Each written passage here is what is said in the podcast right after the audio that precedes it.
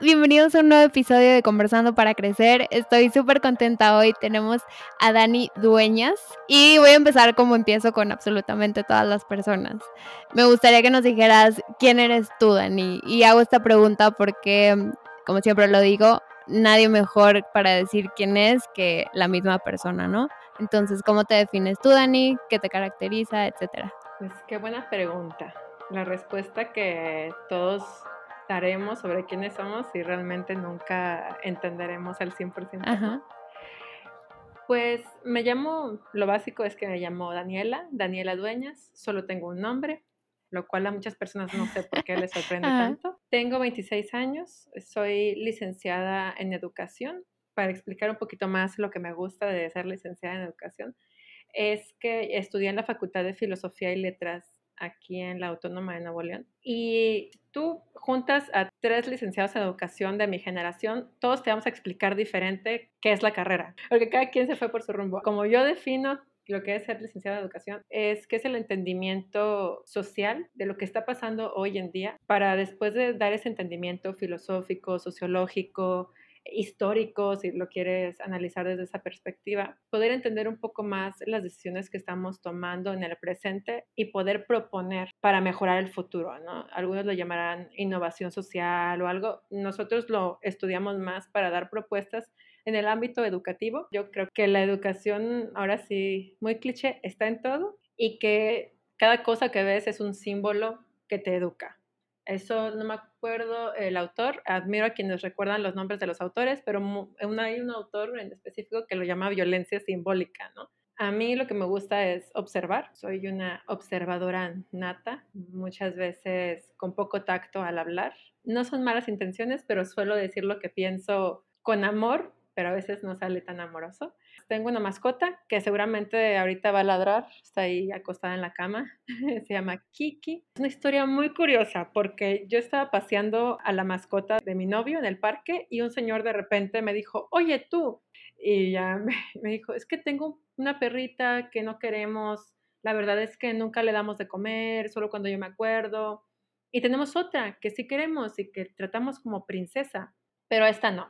Y me voy a mudar y no sé qué hacer con ella que quería que yo respondiera, pues dámela. Y la adopté. Ay, qué bonita. Así, esa es la historia de Kiki. Y tengo una agencia creativa que se llama Loro Granada. Si le suena conocida, es porque Dani trabaja con Jorge Sosa y es la pareja de Jorge también. Entonces, aquí está otra integrante de Loro Granada, pero la quise invitar porque tiene un estudio muy interesante sobre cómo consumimos y qué es lo que consumimos, etcétera. Y ese se me hace un tema muy importante en la actualidad. Y entonces me gustaría adentrarme a este tema porque tengo muchas preguntas, porque pienso que el consumo muchas veces lo llevamos luego, luego a cosas materiales, ¿no? A lo que compramos. Y te quiero preguntar, ¿es realmente solo lo que compramos o qué se puede incluir dentro de la palabra consumismo? Bueno, Consumo por definición es todo aquello que tú adquieres, o sea, que tú tomas del exterior para ti. Y eso ya es consumir algo, ¿no? Entonces nosotros todo el tiempo estamos en constante recibir, ¿no? En constante consumo. Y pues también estamos en constante dar y el otro consume tanto lo que nosotros damos, ya sea materialmente, físicamente, intelectualmente, sentimentalmente, etcétera, ¿no? Desde la perspectiva que yo he abordado este estudio, por así decirlo, es el consumo en las diferentes áreas que nos hacen a nosotros. Puede ser un consumo de experiencias. Puede ser un consumo material, un consumo de drogas, un consumo de, de ropa, puede ser cualquier cosa, ¿no? Cualquier cosa. Y que al final de cuentas esto es consumido para traer una especie de satisfacción propia. Ok.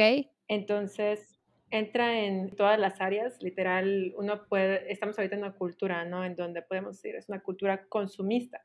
Tendríamos que ponernos a quizás pensar qué significa esto que estamos diciendo que es una cultura consumista y qué implicaciones trae, ¿no? Entonces, lo que yo he abordado y que para mí es mi parte favorita son las causas y las consecuencias de un consumo mm, desmedido o un consumo irracional por así decirlo. ¿Qué te hizo interesarte en este tema? La moda.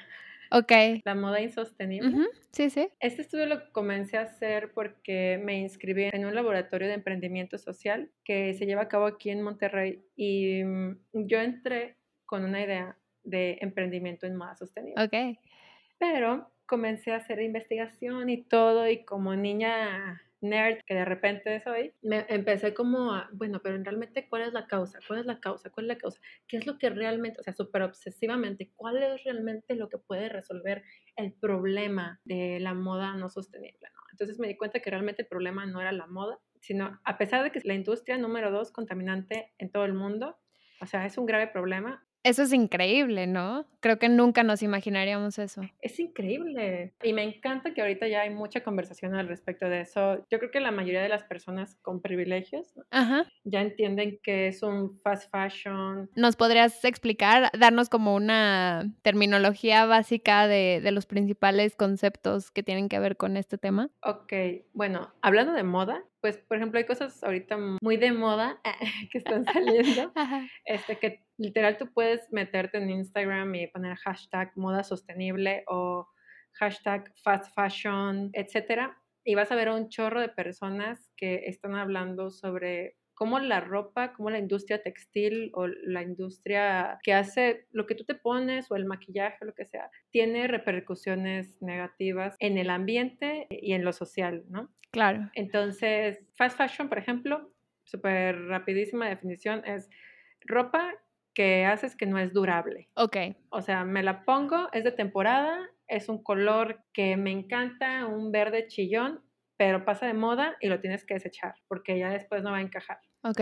Al final de cuentas, la obsolencia programada es lo que hace que el dinero siga viniendo, ¿no? Porque si algo se descompone, tienes la necesidad de comprar una nueva. Sí, con eso que dices, me acuerdo mucho que nuestra, bueno, mi abuela, dije nuestra por mía y de mis hermanos, nos contaba cómo en sus tiempos sus medias le podían durar años, o sea, años, años, años le duraban. Y ahora cualquier mujer que ha llegado a usar medias puede entender lo horrible que es que en cualquier cosita que se atore, cualquiera, hasta con tus uñas lo puedes llegar a romper. Vas al baño y ya se rompió. Exacto.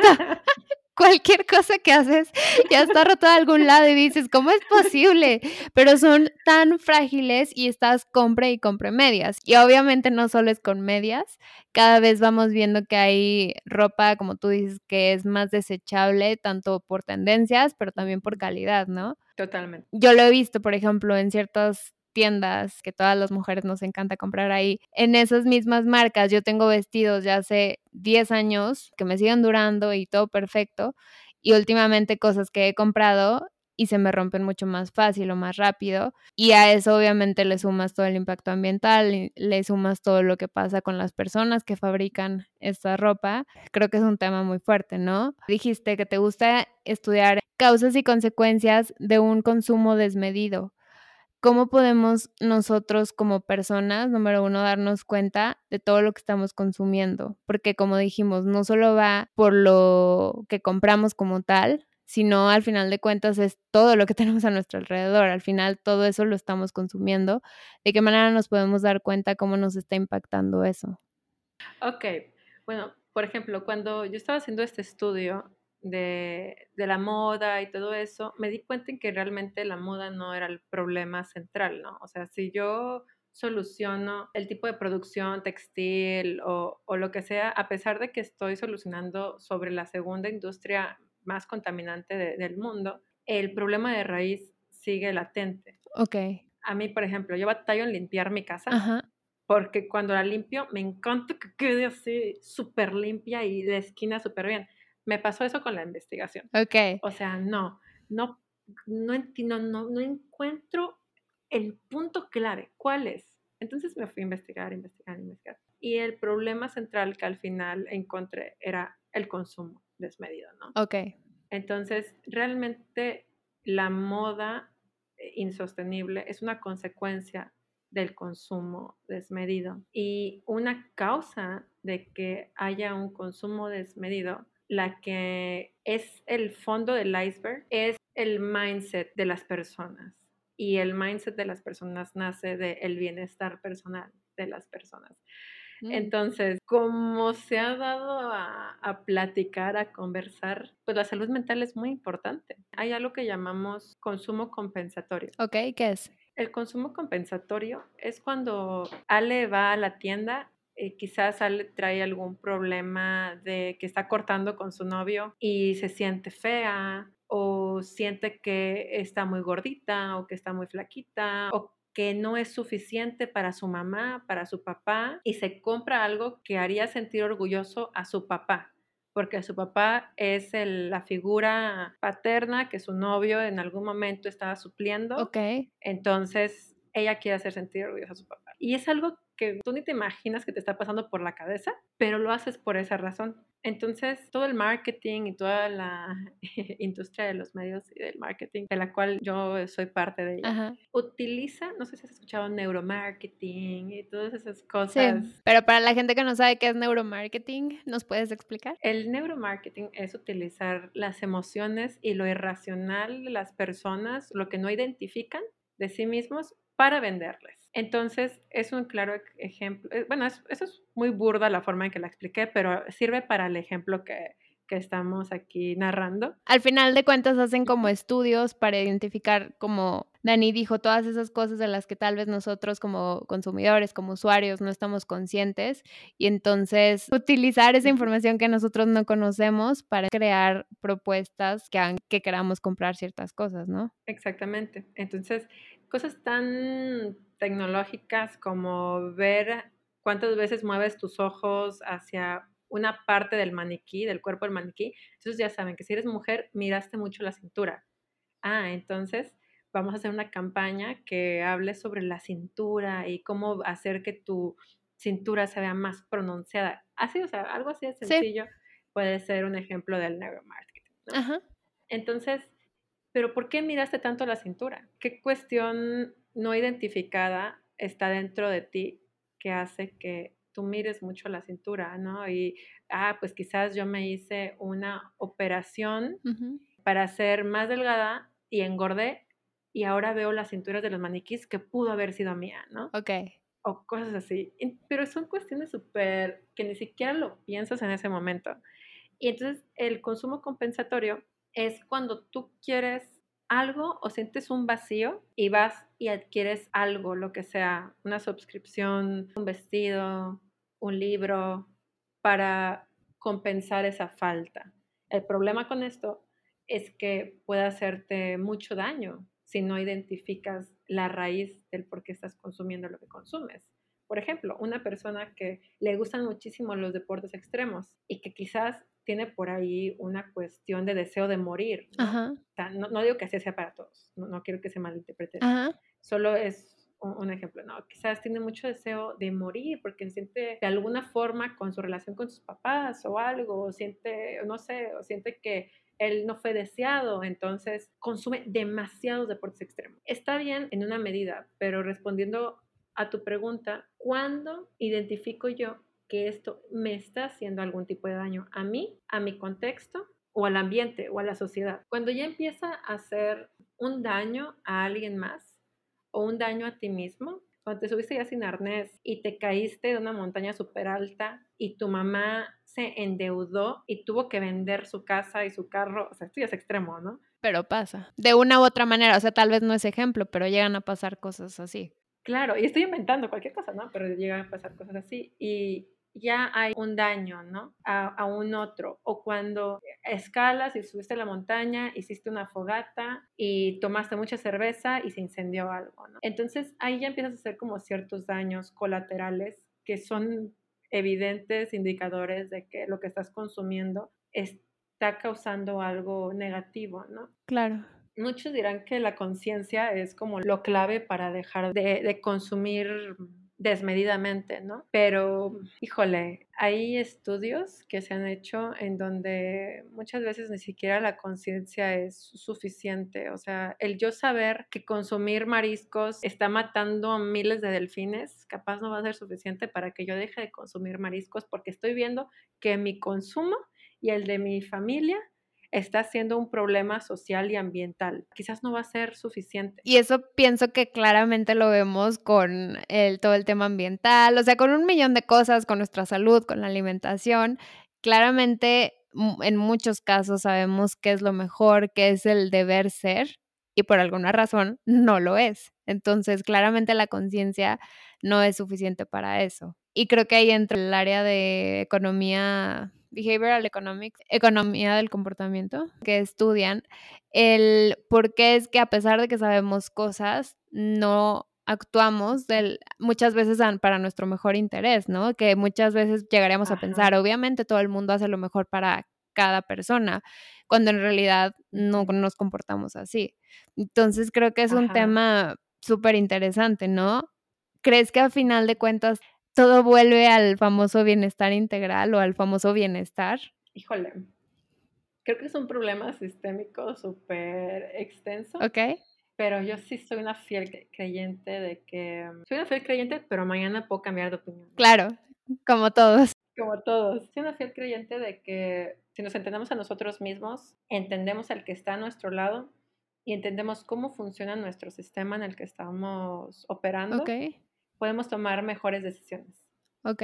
Eso, eso, creo yo. O sea, es algo súper básico, ¿no? Por ahí subí un post, ¿no? De, antes yo pensaba que pues animando a mis amigos, ellos iban a salir adelante, ¿no? Pero eso era una vista bastante eh, reducida, porque yo pensaba que ellos eran iguales a mí, ¿no? Y en realidad, pues ellos no son iguales a mí, ellos tienen conflictos familiares diferentes, tienen situaciones económicas distintas a mí, tienen distintos accesos a las tecnologías, distinto financiamiento para emprender lo que ellos quisieran emprender, etc. Y mi échale ganas no es suficiente. Entonces, yo me estaba reducida, no entendía al otro por quién él era, ¿no? Y tampoco entendía el sistema en el que este otro estaba envuelto. Ya hasta después que empecé a estudiar sociología o, o este tipo de cosas, dije, ah, no manches, Ahora entiendo por qué mi exnovio se frustró tanto conmigo de que yo tengo una actitud demasiado positiva y, él se frustraba porque yo no entendía cuando él me decía, es que no puedo, o sea, no puedo. Y yo, ¿cómo no vas a poder? Todos pueden. Y es que uno es muy optimista, o sea, no manches. Y yo, a mí en la universidad me dicen, no, es que eres demasiado soñadora, eres demasiado visionaria, tienes que poner los pies en la tierra y definitivamente el no hacerles caso me ha sacado adelante, pero porque tengo ciertos privilegios que puedo utilizar. Claro. O sea, quizás algún amigo, si me hubiera hecho caso cuando yo le dije, güey, salte de tu casa. No manches, capaz hubiera este, vivido en la calle. Claro. Qué bueno que no me hizo caso. O sea, no manches. Entonces, creo que sí es clave entender el sistema, entender al otro y entenderse a uno mismo. También qué quiere compensar. ¿Por qué crees que como sociedad o como personas, porque creo que sí es la mayoría, ¿por qué somos tan malos en entender eso? Pues porque no nos entendemos de nosotros. Aparte, no nos enseñan, o sea, a eso, no, no es como que vas al kinder y te dicen, ok, lo más básico que te preguntan sobre ti mismo es, ¿cuál es tu color favorito? Y eso solamente para alguna didáctica, para aprender los colores, que después va a ser utilitaria porque necesitas distinguir colores para pasar a un siguiente nivel intelectual, ¿no? Entonces, realmente no es con un propósito de entendimiento propio para generar un bienestar social o, o, para encontrar esos vacíos, ¿no? O sea, yo en este momento puedo entender ciertos miedos y ciertos vacíos, pero sé que personas, quizás en mi mismo kinder, en una primaria, en una secundaria, en una prepa, siguen sin entender algunos vacíos. Y habrá otros que están más elevados y ya están en la iluminación este, y entienden muchísimo, ¿no? Sobre, sobre sus vacíos porque han pasado otros procesos de lucha familiar, personal, social, etcétera, de aceptación. 100%. El sistema educativo creo que mm, tiene mucho que ver también con eso. Y más porque el sistema educativo responde al sistema económico y al sistema, al, mercado. Y tú puedes ir con plena seguridad a la universidad en la que estudiaste y preguntar por qué el currículum es como es y cuál es su objetivo. Y el final más elevado es que tú puedas insertarte el campo laboral y, generar economía. Muchas veces la economía para quién, ¿no? Este, ¿Y a costa de quién también? ¿O de qué? De la naturaleza, etcétera. Entonces, pensar más allá y entender el sistema no nos enseñan. Nos enseñan a cumplir un rol. Entonces, pues no es que alguien esté mal. Claro, sí, sí. ¿Y qué podemos hacer para cambiarlo? ¿Qué piensas tú que como adultos, tal vez si estamos escuchando este episodio, si estamos de alguna manera haciéndonos más conscientes de este tema, de qué manera te puedes hacer mejor en, entender el sistema que te rodea, en entender a las personas que te rodean, en, entenderte a ti mismo. Creo que hay que ser muy compasivo, muy misericordioso, muy amoroso. Creo que esa es la clave, el amor, la verdad. O sea, quizás es muy ambiguo, quizás es algo como que, ay, pues, eso cómo lo aplico. Pero creo que el amor es la única herramienta que podemos tener para no desbordarnos a pedazos ten amor y cuando descubras que el, trabajo que estás teniendo está esclavizando a miles de personas o que lo que estás comprando está generando que mueran los delfines y que al morir los delfines y las ballenas, eso pronostica que en 10 años nos vamos a morir todos, o sea, pero si tú tienes amor, te vas a perdonar y vas a perdonar a todos los que están a tu alrededor y vas a intentar en ese amor, en tu límite de entendimiento, buscar una solución. Claro. O entender más el problema. Entonces es eso, o sea, tener disposición a cambiar de opinión, tener disposición a perdonar al otro y tener disposición, creo yo, esta es opinión propia, a no condenar nada. O sea, neta que yo soy una persona muy enojada siempre. Enojada o triste. Y eso me pone en un punto medio de felicidad, como de conténtate. Tienes que decidir estar por tu bienestar, decidir ponerte contenta. Y eso es aceptar también mi enojo, mi fastidio, mi hartazgo, mi, toda mi frustración y sacarlo en arte. Y después sonreír, sonreír y decir, ok, ¿qué sigue? Cuando decidí como amarme a mí misma, es como que, ¿estás bien? ¿Eres suficiente? Vamos a ver qué puedes hacer. Y amar al otro, está bien. Sé que estás matando ballenas, sé que estás haciendo cosas muy terroríficas, pero te perdono. Vamos a ver cómo tu rol puede cambiar. ¿Y cómo le puedes hacer para ayudar a una persona a cambiar, porque a final de cuentas creo que muchas personas no están dispuestas a cambiar o no quieren o no entienden un por qué. ¿Crees que es el rol de una persona que ya está como un poco más consciente de estos temas, el querer cambiar a los demás y si sí, ¿cómo? No, creo que no toca. Creo que toca ser lo mejor que tú puedes ser de ti mismo. O sea, usa tus privilegios, ya los tienes. O sea, si alguien puede estar escuchando este podcast es porque tiene privilegios, úsalos. Escuchaba una prédica este domingo eh, sobre, por ahí en la Biblia hay una chava que se llama Esther, y esa morra eh, usó sus privilegios para sentarse en la mesa de un rey y fue como de que, oye, no mates a mi pueblo. Ella usó sus privilegios para decir, si tengo que morir, moriré. Entonces, creo que no nos toca con nadie más más que con nosotros mismos y con quien tenemos responsabilidad. Es decir, yo como directora de una empresa tengo responsabilidad con los clientes de mi cliente, con mi cliente, con mis personas, con el mensaje que yo doy. No se puede escapar ni una sola cosa de las que yo tengo en mi responsabilidad. Y tengo que asumir la honestidad de quien me diga, oye, lo que estás diciendo es incoherente va, dime, dime qué es lo que estoy haciendo incoherente, voy a cambiar de opinión, voy a analizar lo que me estás diciendo. Entonces, esa es mi responsabilidad, ver lo mío. No tengo por qué buscar cambiar a nadie más, tengo que empujar con lo que yo soy, con lo que yo tengo a la mano. Claro, sin embargo, tú dijiste, si yo estoy haciendo algo que tal vez no sea congruente o algo que no sea bueno, me gustaría que me lo hicieran saber. ¿Crees que entonces ese podría ser como el rol más extendido, digamos, hacia el otro que pudiéramos nosotros tener con todas las demás personas? El simplemente decirles, hey, ¿sabías que la ropa que estás comprando está hecho por niños que se están muriendo de hambre o cosas por el estilo? Claro, creo que tú debes, o sea, si tú quieres asumir un rol de comunicador, tienes que asumirlo con total responsabilidad, pero sabiendo que nadie va a cambiar. O sea, tú no estás cambiando el mundo. Hay una cuestión, por ejemplo, con el emprendimiento social en donde para invitar a más personas a ser emprendedores sociales se les pinta como héroes.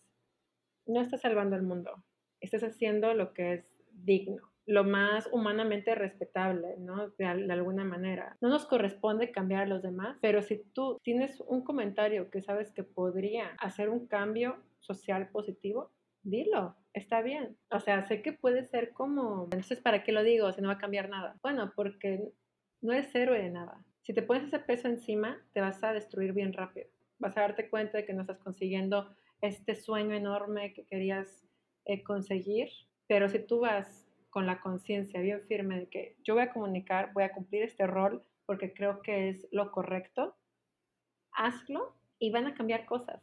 Pero no es solamente, es que es una lucha de egos, porque no es solamente tu trabajo, es un proceso de la otra persona que ya tuvo, o sea, 25 años de proceso para que cuando llegó tu mensaje, esa persona lo pudiera aceptar y algo pudiera cambiar. Entonces son 25 años de trabajo de alguien más o de toda su vida de esa persona y un mensaje tuyo. Entonces sí, comunícalo. Toda tu vida, al final de cuentas, te lleva al punto eh, o no en el que recibes un mensaje y estás dispuesto a escucharlo, a aceptarlo, a cambiar por este mensaje o que tal vez no. Entonces, que no te, o sea, si tú Ale estás haciendo este podcast y nadie cambia y nadie crece, pues que no era tu responsabilidad, que las personas cambiaran y crecieran, ¿no?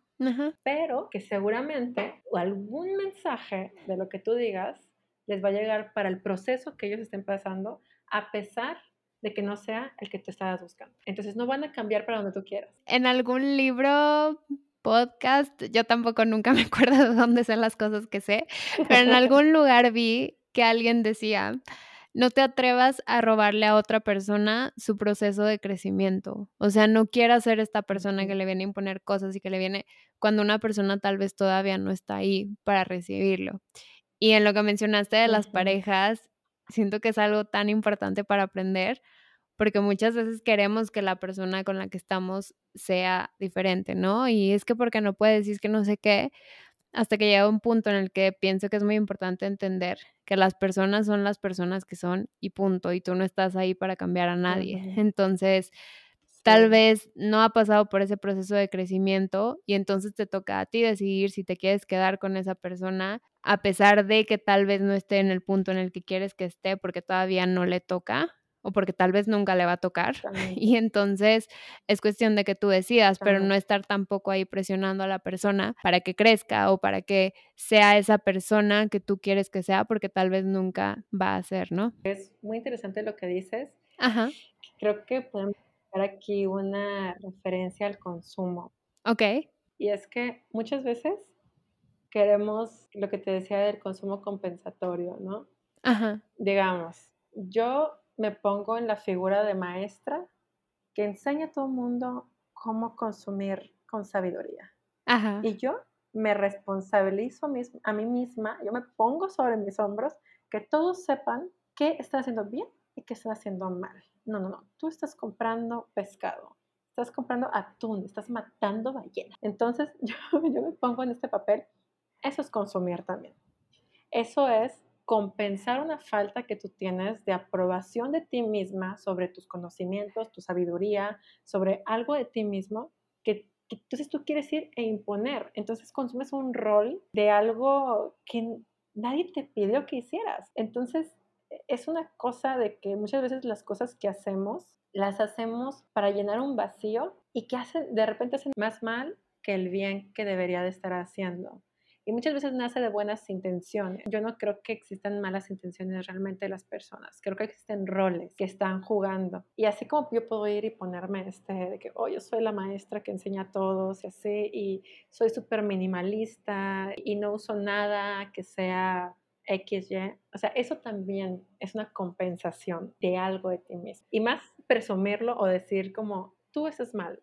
Por eso digo, no tienes por qué enseñarle nada. O sea, no depende de ti cambiar a las demás personas. Depende cambiarte a ti mismo. ¿Qué crees que podemos hacer las personas que estamos escuchándote, escuchando este podcast, para empezar a tal vez cuestionarnos a nosotros mismos, cuestionar nuestros hábitos de consumo? ¿Qué podemos hacer para mejorar si es que nos interesa? Creo que hay cosas muy sencillas que podemos hacer y eso es hacernos preguntas. Ok. Las preguntas son maravillosas. Es lo más hermoso que podemos tener en la vida y no tener respuestas es bellísimo también. Entonces yo, si algo me faltó decir en la introducción es, yo siento que nunca tengo respuestas para mí misma. y he aprendido a vivir con esa ambigüedad y con esa inconformidad de no entender el mundo 100%. Creo que es uno, aceptar esa ambigüedad de que, oye, no voy a ser la persona que quiero ser porque capaz ni siquiera sé quién soy en este momento. Y empiezas a hacer preguntas. Cuando vas a esa fiesta, ¿necesito ir a esa fiesta? ¿Necesito consumir ese alcohol? ¿Necesito comprar esa blusa? ¿Lo necesito? Sí, no, no lo necesito. ¿Por qué creo que no lo necesito? Si hace un rato estaba muy emocionada por ir a esa fiesta, consumir ese alcohol o comprar esa blusa. No, pues creo que no lo necesito porque me siento feliz en este momento con las blusas que tengo, con las fiestas en las que he ido, con la tranquilidad de ver un capítulo de Netflix, yo qué sé, ¿no? Ajá. O porque la última vez me peleé en la fiesta porque consumí mucho alcohol. Entonces creo que no lo necesito. O no, sí lo necesito.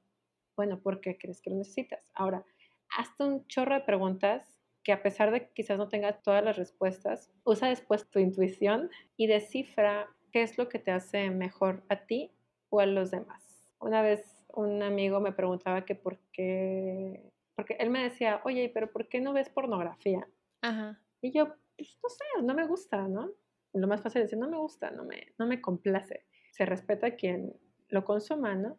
Y él me decía, ay, pues es que X sus comentarios. No le dije nada, pero me empecé a cuestionar, ¿por qué no? Entonces me puse a analizarme a mí misma y me di cuenta, ah, es que no lo consumo porque he escuchado tanto de la industria que hay detrás, de toda la esclavitud que hay detrás, de todo el abuso, de, o sea, de toda la trata de blancas, de todo esto, que a mí pensar que yo estoy financiando esa industria no me hace bien y que creo que no le hace bien a las personas que están ahí. Entonces, mi ser me dice que no lo consuma, no lo voy a hacer, ¿no? Entonces, hacerte esas preguntas es bueno. Cambiar de opinión también es bueno. O sea, capaz yo un día voy a llegar a decir, ¿no sabes qué? Me di cuenta de que el 100% de las personas que están en la industria deciden estar ahí y es mejor si es algo súper legal, si es XY, que si yo aporto y pago una suscripción de mil pesos al mes para que sea más sostenible y para que las personas que están dentro de la industria tengan salud mental, entonces ahí ya me siento satisfecha. Perfecto, ten mis mil pesos, voy a empezar a consumir pornografía.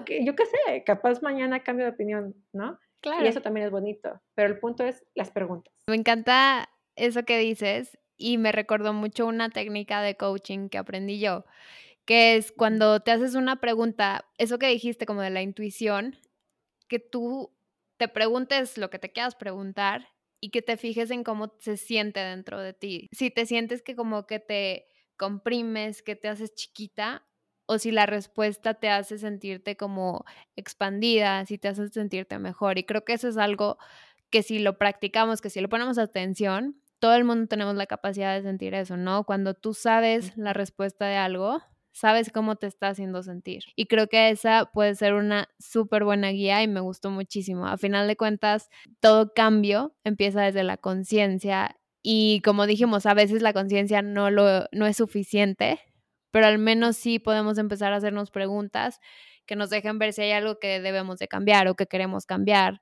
de qué manera, por qué, etcétera pero siempre es el cuestionarnos, ¿no? Creo que eso es súper clave y me encanta que lo hayas dicho. ¿Crees que hay algún recurso que pueda servir para este consumismo compensatorio o en general para tú simplemente estar más consciente de qué manera lo que consumes te está afectando de manera positiva o negativa? Mm, pues creo que lo dijo Jorge. Ok. Todo aquel que está escuchando este podcast quizás ya tiene algunos privilegios y algún sustento. Ir a terapia es muy bueno. Entonces, yo recomiendo mucho terapia para continuar conociendo a ti mismo y continuar entendiendo el porqué de las cosas a tu alrededor. También tener mucha curiosidad y mucho perdón, mucho amor. Curiosidad para leer bastante. Lee lo que, o sea, desde lo más sencillo, desde artículos si tú quieres, pero sigue teniendo mucha curiosidad de quién escribió ese artículo, por qué lo escribió, cuáles fueron sus razones, cuáles serán sus conductas. ¿Tendrá un podcast? Continúa curioseando y aceptar la ambigüedad de la vida y que no podemos tener control de todo puede ayudar a que disminuyamos nuestro consumo irracional o compensatorio, porque el consumo compensatorio viene mucho porque el humano no puede soportar su autodeficiencia. Entonces busca cómo pues, compensarlo. Eh, si me siento tonta, voy a leer. Si me siento gorda, voy a hacer dieta. Voy a consumir muchos nutriólogos, mucho X. Detectar patrones en uno mismo. ¿Qué he consumido mucho que sigo insatisfecho? Y hazte preguntas e investiga a partir de eso. Está bien que, que compensemos algunas cosas, porque tampoco podemos vivir frustrados y después nos va a dar una colitis tremenda que nos va a doler hasta el alma, ¿no? Recomiendo amistades saludables, de, recomiendo hacer deporte, recomiendo tomar mucha agua, o sea, priorizar tu bienestar personal.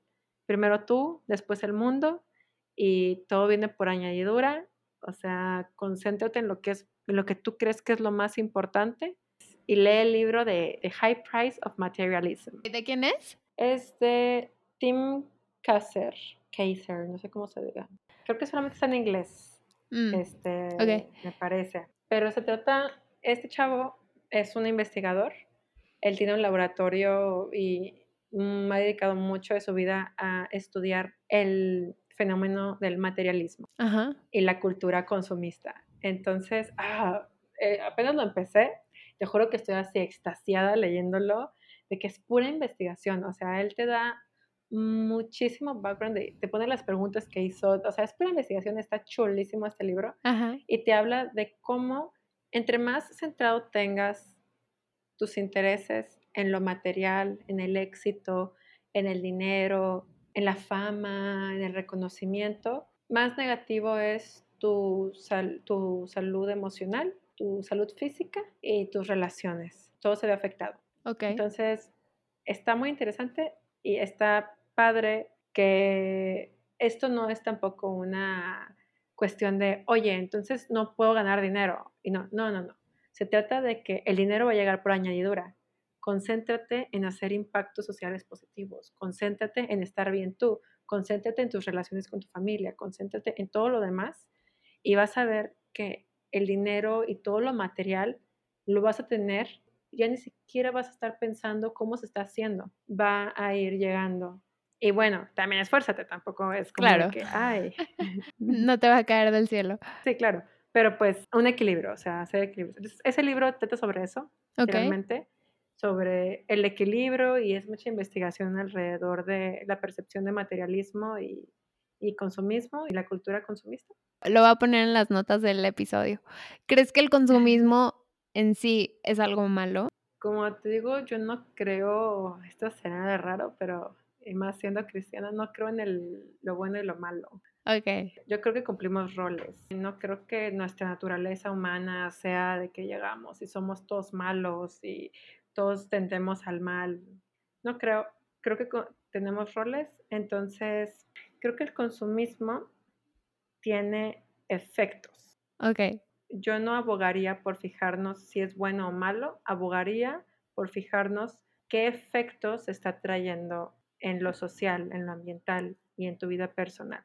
Si son negativos, si son positivos, si son mejorables o si no lo son. O sea, tratar de balancearlo porque cuando lo cerramos a el bien y el mal, entonces lo convertimos en algo moral y no es la idea.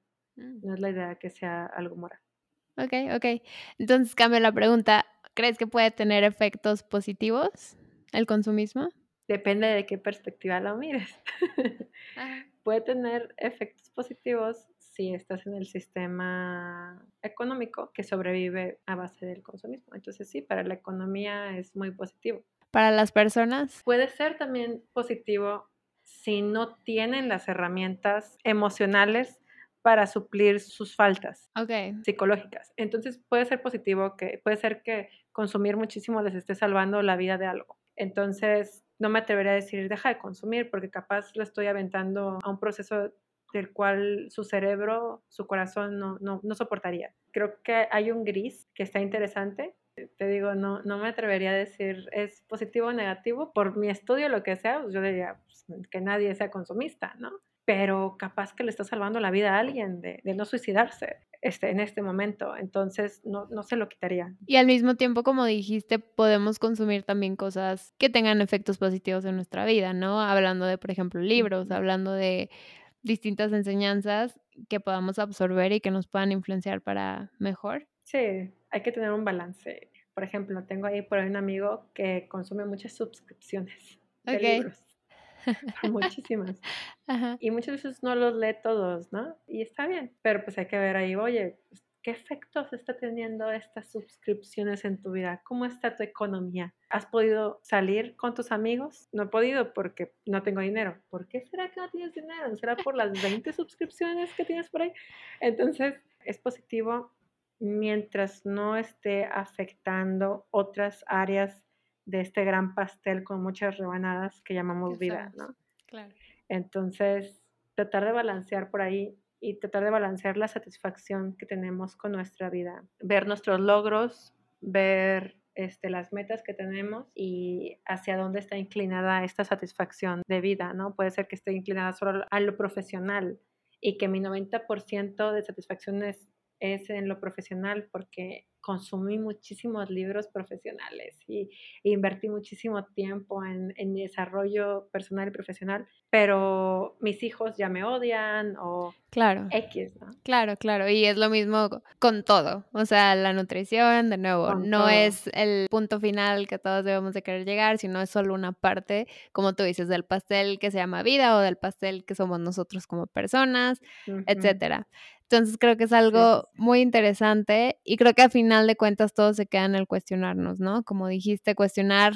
Me gustó mucho ese ejemplo que diste del chavo que compra muchos libros para ver si realmente está teniendo efectos positivos, negativos y también cómo tal vez en esos lugares en donde está teniendo efectos positivos y negativos, cómo eso está impactando a todas las otras cosas. A final de cuentas, como tú dices, se trata mucho de estar evaluando todo el tiempo y estar cuestionando. Y creo que ese es como un mensaje que es, tal vez si te llevas alguno de este podcast, podría ser este, ¿no? El cuestionarte, cuestionarte todo el tiempo y me gustó mucho eso. Sí, creo que algo muy interesante de comentar puede ser recomendar estudios como Human Centered Design, como este tipo de metodologías que te ayudan a ver el humano como el centro, ¿no? Ok. Entonces, puedo recomendar como ese tipo de cosas si dices tú, es que yo no quiero ir a terapia porque yo ya estoy bien conmigo, pero quiero terminar de entender el sistema, ¿no? Porque hablábamos de entender el sistema, entender a ti, entender al otro.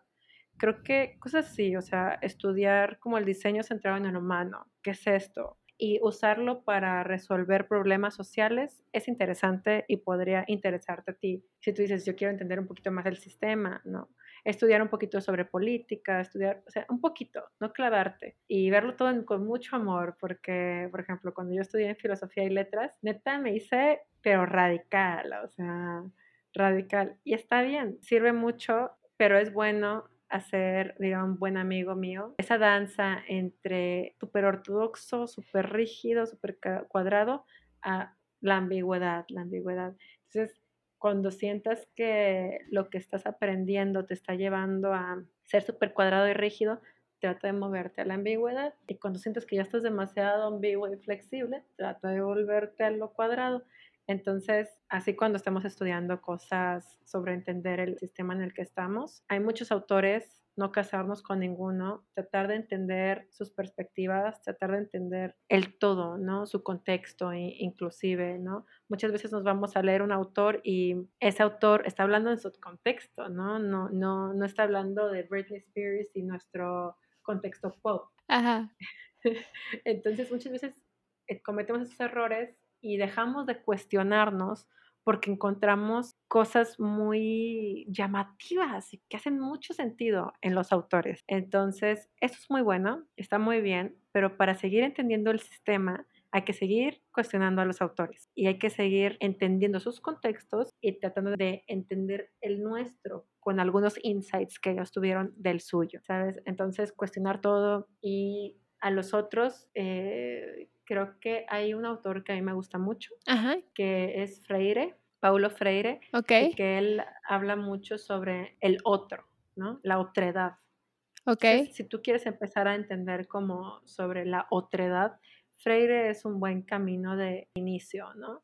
E, está chido, vuelvo, hay que cuestionarlo, hay que no quedarse en Freire. Freire es muy chido, yo lo amo y todo, pero hay que salirse de la caja de Freire después de terminar sus libros. Sí, porque si no, como tú dices, te vas mucho de un lado y entonces pierdes como esa capacidad de tratar de entender todo el sistema y no solo una parte o no solo la historia que tal vez una persona cuenta sobre el sistema, ¿no? Que, pienso que también es muy importante. Me encantó, Dani. Creo que dejas mucho para pensar. Es un tema gigante y creo que como tú dices, nos podremos ir por un caminito y ese caminito te lleva a una conversación y así, o sea, hay un millón de caminitos que nos podrían llevar a un millón de conversaciones distintas. Creo que al final el mensaje que nos dejas es cuestiona y aprende y aprende de muchas fuentes distintas de cómo está funcionando a final de cuentas el sistema en el que estamos viviendo, porque el consumismo tal vez, y no sé si tú dirías como tal, pero es el resultado de este sistema en el que estamos viviendo ¿Tú lo dirías así? Yo creo que sí, es el rol que estamos jugando de consumidor y de hecho es la etiqueta que nos ponen. Entonces, creo que a mí mi sueño como persona que he investigado sobre esto es que dejemos de aceptar un rol de consumidor y empecemos a luchar por nosotros mismos, por el rol de humano con el que nacimos. El de consumidor se nos fue dado, pero nacimos humanos y tenemos que luchar porque nosotros mismos seamos esos humanos se nos etiquete como tal y que al otro también se le respete como el humano que es. Entonces, si cambiáramos ese rol, dejáramos de jugar un rol de consumidor y no permitiéramos que se nos etiquetara como consumidor, entonces sería muy diferente el sistema. Pero para eso tenemos que empezar con la salud mental propia, por la aceptación propia y por entender qué somos, quiénes somos y qué no somos. Yo creo que ese sería como lo que me encantaría que nos quedáramos. Y a mí me encantó también porque qué, qué, importante, ¿no? Volver a lo humano y lo platicamos también con Jorge en el episodio 3 de cómo en algún momento el centro de las cosas empezó a mover a otros lugares y dejamos a los humanos por ahí. Te doy muchísimas gracias. Te voy a hacer unas preguntas rapidísimas. ¿Cuáles son tres recursos, pueden ser lo que sea, que te hayan enseñado mucho o de los que hayas encontrado mucho valor? Creo que son las personas a mi alrededor me gusta mucho escuchar a la gente. Entonces, ellos, que me dejen observarlos, ha sido un recurso muy interesante. Em, también los viajes a otras culturas también creo que me han dejado mucho, me han callado la boca en no conformarme con lo que mi burbuja es, mi propia perspectiva de las cosas. Y creo que las personas que son muy espirituales también me, me dejan mucho. Encuentro mucho en las comunidades que son espirituales, en Jorge, que es muy espiritual, por ejemplo, o las iglesias que, que tienen personas que son espirituales, me gustan, o amigos que tienen perspectivas, ya sean budistas o de algún otro, pero que tienen este deseo de conocer eso que es tan inexplicable y ambiguo, me concede el no entender nada y, y eso me encanta. Qué bonito. ¿Y tres cuentas de Instagram o de alguna red social. Y me gusta preguntar esto porque a final de cuentas en la actualidad pasamos mucho tiempo ahí. Entonces hay algunas cuentas que tú recomiendes que de nuevo te aporten algo positivo a la vida. Sigo mucho a Diego Rosarín.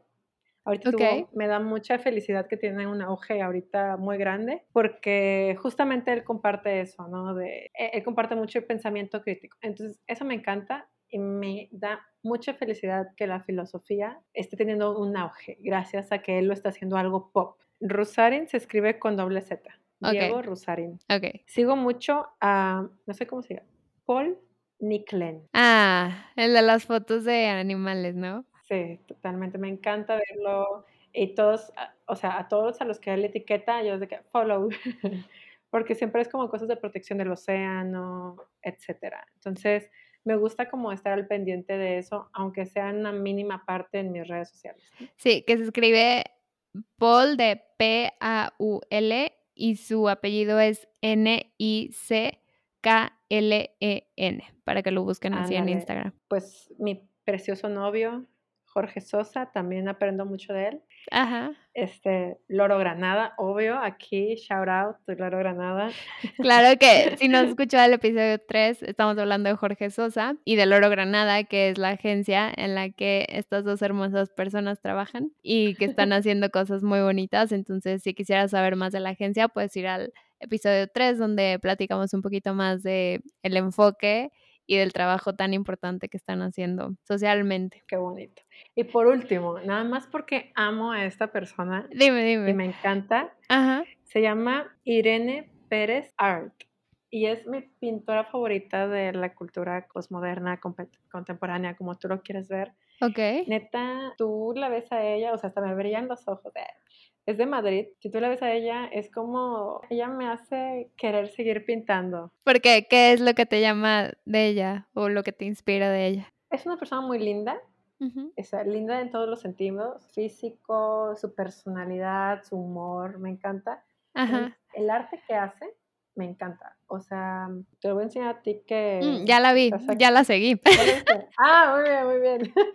Me encanta, o sea, y me encanta que ella juega con el arte para hablar de lo psicológico y esta ambigüedad de lo humano y, usa una paleta de colores que, o sea, es grises, oscuros, eh, beiges, o sea, como que, ¿por qué? Y, y oye, pues es que ella habla de eso, habla de, lo oscuro también que puede haber en, en, el humano, pero también de estas tonalidades con blanco o estas formas de representar la ansiedad o la depresión o todo nuestro caos psicológico, chulada Irene Pérez. Ok, chequenla. Hace poquito, si nos sigues en redes sociales de Conversando para Crecer, de hecho fue este fin de semana, compartí un post que me gustó mucho que hablaba de privilegios y en general has tenido varios. Había otro que, y corrígeme si digo algo mal, pero que decía algo así como, cuando no encuentro la respuesta a las cosas, mi respuesta es el amor o algo así. Ándale, sí. Tal vez dicho de una manera mucho más poética, pero eso era. Y con ilustraciones muy bonitas. Y aparte ya vi que tienes una cuenta de que también tú pintas. Estoy viendo en este momento y está muy, muy, muy, muy, muy padre. ¿Las haces tú para otras personas? ¿La gente te puede pedir que hagas cosas para otras personas? Sí, puedo hacer para quien lo desee, por supuesto. A mí me encanta más que nada hacer rostros, porque me encantan las personas. Observo a alguien como un experimento de tratar de entender qué hay en su interior. Es algo quizás ñoño, a lo que tú quieras, pero, pero me encanta. O sea, yo te veo a ti, empiezo a ver tus perfiles, empiezo a ver cómo es la forma de tus ojos, empiezo a ver cómo se mueve tu boca. O sea, a mí me gusta mucho eso y me gusta mucho plasmarlo en, en color. Entonces, si quieren seguir a Dani, su Instagram es arroba Dani Duenas como si fuera dueñas, pero sin la ñ, y una R al final, Dani Duenas R. Y también ahí pueden ver su cuenta de Instagram de arte. Y también pueden seguir a Loro Granada si gustan para ver el increíble trabajo que están haciendo. Y te agradezco muchísimo, Dani. ¿Hay alguna otra cosa que quieras compartir de ti o algún lugar más donde te pudieran buscar? Solo quiero agradecerte, decirte que eres súper agradable, me encantó de verdad. Me encanta la vibra. Yo estaba muy nerviosa, la verdad, porque es la primera vez que grabo un podcast, así que si escucharon mi voz muy lenta o de repente me quedaba pensando es porque no quería equivocarme, pero eh, son buenas las equivocaciones, así que si te quedaron dudas o estás inconforme y te parece una tontería todo lo que dijimos, porfa escríbeme y me encantaría escuchar tus comentarios porque con tus comentarios yo puedo hacer más investigación y eso me encantaría. Y me encantaría también, yo batallo un poco en bajar las palabras a, a posts o a cosas simples. Así que si tú quieres hacer algún comentario o algo y me quieres mandar un mensaje, neta, hazlo, porque me ayudaría mucho a que yo aprenda cómo seguir comunicando cosas quizás de una manera más amigable. Totalmente. Y nada más ese punto que mencionas, pienso que es súper importante. A mí hace poquito un amigo, yo aparte hago canales de YouTube, digo videos de YouTube para todo lo del coaching, ¿no? Y un amigo me dijo, ni siquiera me acuerdo cómo salió esto porque estábamos platicando y ni siquiera sé cómo me empezó a decir, pero me dijo, a ver, pásame no sé qué, no sé qué, no sé qué, te falta esto, cambia tus no sé qué, cambia no sé cuánto. Y está padrísimo porque pienso que es algo que muchas personas nunca te dicen porque son tus amigos y no te quieren hacer sentir mal y la fregada, pero en el momento en el que, le, obviamente contacto y de buena manera, ¿verdad? Pero en el momento en el que le puedes hacer saber a una persona que tal vez está haciendo algo y que tiene áreas de oportunidad para crecer, oye, qué increíble, a mí de verdad, y me encantó que me lo dijera y efectivamente este fin de semana fue la primera vez que apliqué uno de sus cambios que me dijo, ¿no? Porque al final de cuentas muchas veces estamos tratando de hacer lo mejor que queremos, pero no lo sabemos todo. Entonces, qué padre que alguien que nos pueda dar una crítica constructiva nos venga y nos la diga para, como tú dices, cuestionarnos, aprender y realmente cada vez ir mejorando, porque nadie es perfecto y todo lo que estamos haciendo, por más que le echemos las más ganas que tengamos, pues qué padre que nos ayuden a mejorar. Entonces también, si estás escuchando el podcast y tienes algún comentario también para el podcast, para mí es la invitación a que con muchísimo gusto el poder crecer y el poder mejorar, pues es al final de cuentas la razón de por qué hacemos todo, ¿no? Siempre estar como aprendiendo. Entonces, me encantó eso que dijiste, Dani. ¿A dónde te pueden mandar un mensaje? Ahí en Instagram. En Instagram. Y ya Perfecto. si quieren mi teléfono, pues ya veré yo si se los paso. tiene novios, muchachos. Digo, tiene novios. novios, varios. Tiene novios, muchachos. No, pero te agradezco muchísimo, mi Dani. De verdad, un gustazo hablar contigo. Creo que este tema se presta para mucho, entonces estás bienvenida para volver cuando tú quieras, cuando quieras platicar algo nuevo. Yo feliz de tenerte aquí y también de estar conectando y de estar aprendiendo tanto de ti por medio de tu Instagram, por medio de lo que posteas. Se lo dije a Jorge, te lo digo a ti. Creo que son personas muy bonitas que realmente son personas que quieres tener en tu vida de una u otra manera. Así que gracias por darnos tiempo de tu vida hoy para escucharte y bueno, vayan a seguirla porque es una persona que sé que tiene mucho para compartir y que lo está haciendo. Gracias a ti, Ale, la me la pasé muy, muy, muy, muy lindo, eres muy agradable y pues, gracias. nada, muchas gracias por la invitación. Espero que hayas disfrutado este episodio de Conversando para Crecer. La conversación continúa en nuestra comunidad de Instagram bajo el usuario Conversando para Crecer y me encantaría que te unieras a ella. En esta comunidad buscamos compartir más recursos sobre los temas que platicamos en este episodio para generar conversaciones sobre los mismos. También recuerda seguir a Conversando para Crecer en la plataforma en la que lo escuchas, para que no te pierdas ningún episodio. Que tengas un excelente día y te espero aquí el próximo miércoles. Bye.